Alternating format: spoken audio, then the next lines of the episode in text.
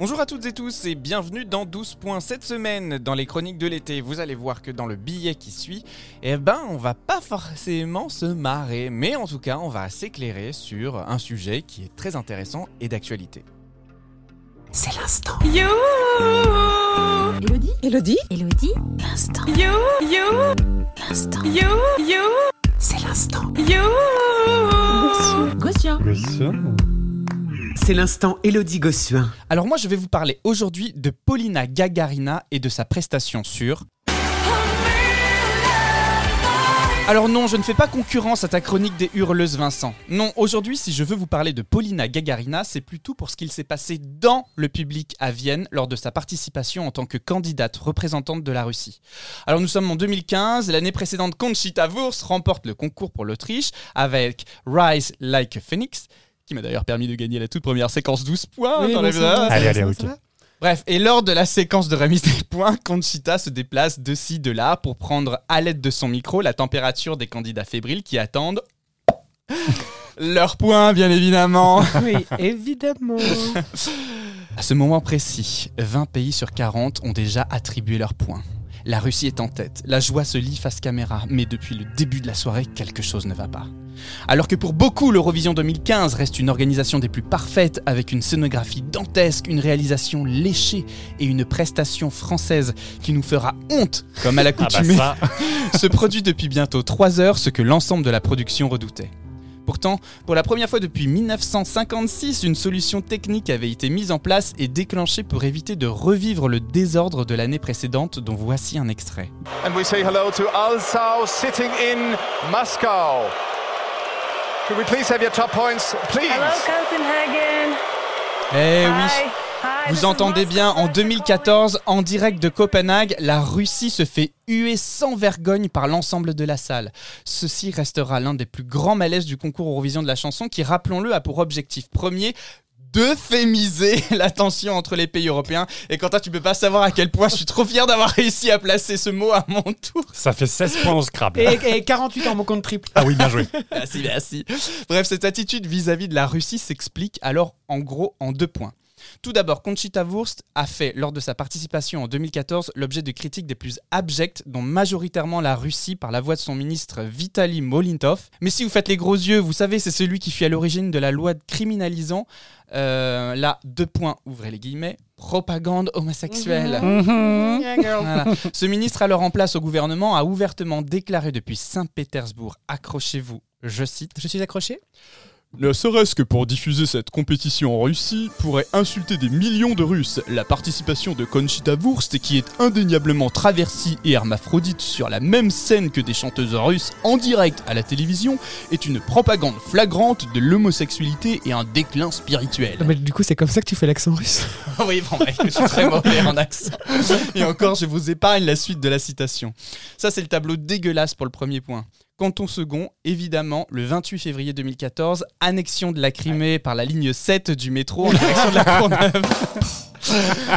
bon, laissez-moi vous rafraîchir la mémoire avec un rapide récap historique, allez, pour la faire intelligente. Et Quentin, corrige-moi de suite si je raconte une quelconque connerie, je t'en supplie.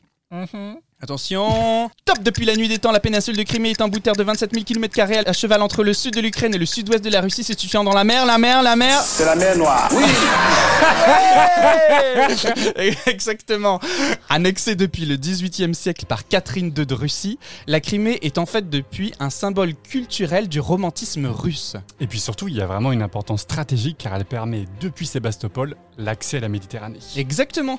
Alors il faut savoir aussi que la Crimée n'a pas été rattachée à l'Ukraine en fait. Et ça n'est qu'en 1954 que Khrouchtchev décide de l'offrir à la République socialiste d'Ukraine. Mais sans réel risque puisque pour lui, l'Ukraine était alors intégrée à l'URSS. Sauf qu'en 91, patatras, plus du RSS et l'Ukraine proclame son indépendance. Je, je vous laisse faire, les gars. Allez-y, hein, vous avez l'air bien. Et oui, la souveraineté de la Crimée devient alors lieu de tension entre les deux pays. Des échauffourées naissent au sein de la population civile entre les pros et les anti-russes. Et en janvier 2014, le président ukrainien pro-russe est destitué. Dans la foulée, un nouveau gouvernement est alors mis en place et retire instantanément le russe comme seconde langue officielle. En réaction, de nombreuses manifs éclatent dans les régions russophones de l'Ukraine et une partie du pays finit par se soulever.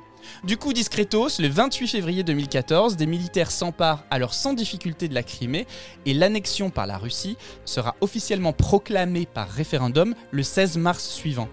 L'ONU voit dans cette annexion une violation des fondamentaux du droit international et la légalité de ce rattachement est encore aujourd'hui contestée. Bref, ça fait beaucoup et forcément cette contestation s'est manifestée distinctement lors de l'Eurovision 2014, on l'a entendu. Mais revenons à 2015 et ce moment où moi j'ai été personnellement choqué et qui justifie aujourd'hui l'invocation suprême d'Elodie Gossuin. You. Eh bien, malgré toute la bonne volonté de l'organisation, c'est-à-dire qu'on a quand même en 2015 hein, mis en place dans la salle un système de réduction de bruit afin que la candidate russe et les téléspectateurs ne puissent pas entendre au cas où de huées aussi significatives que 2014. Bah, c'est- quand même ouf, hein. Eh bien, qu'on ait prévenu l'audience aussi avant le début de l'émission que la politique n'avait pas sa place dans l'émission et que Love, Love, Peace, Peace devait rester le credo du programme, eh bien, rien n'y a fait. Les bouts et les ouh se sont déversés sur cette pauvre Paulina qui pourtant était venue avec Million Voices, une chanson pleine d'amour et de paix, justement. Oui, enfin, des- C'est un peu abusé, très justement. démagogique, hein, mais, euh, Alors l'idéal aurait été que sa chanson soit mauvaise, que l'on puisse ne pas voir la Russie outre mesure ce soir-là, mais que nenni, dès le début de la distribution des points, les 10 points et les 12 points pleuvent pour la Russie. 12 points go to Russia. La Russie, 12 points. La Russie, 12 points.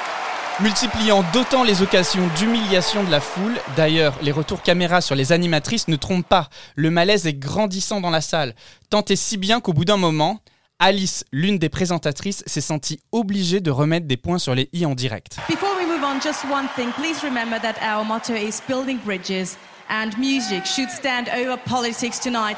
And all our artists deserve equal treatment and respect. And it's all for the music. Thank you. Dès cet instant, le doute n'est plus possible et derrière ma télévision, je m'en souviens encore, j'ai ressenti un profond malaise pour cette candidate qui, responsable en rien, tentait de rester forte et de garder le sourire à chaque gros plan alors qu'elle se faisait clairement huer devant des centaines de millions de téléspectateurs.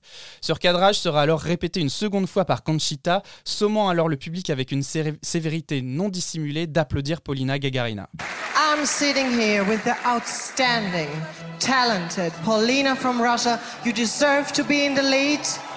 Give her a round of applause, everybody. Et c'est ce regard noir, presque glaçant, qui me reste encore en tête aujourd'hui, comme le symbole d'un drôle de moment à l'Eurovision. Alors pour conclure cette histoire, je rappelle que les télévotes européens portèrent Paulina en deuxième position derrière la Suède cette année-là, et je pense qu'on peut aujourd'hui tous ensemble s'en féliciter.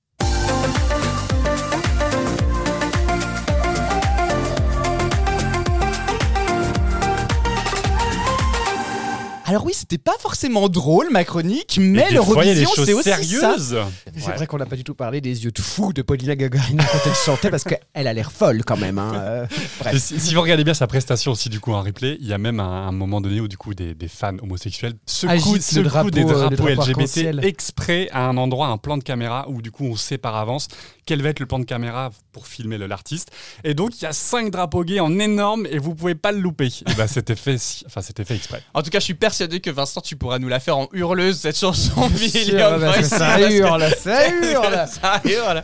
Cette chronique est issue de notre épisode 4 concernant les règles du concours Eurovision de la chanson, que vous- je vous invite évidemment à aller réécouter si vous ne l'avez pas déjà fait. En attendant, bah, nous on vous souhaite un excellent week-end et on se retrouve mardi pour un nouveau billet hurleuse. À bientôt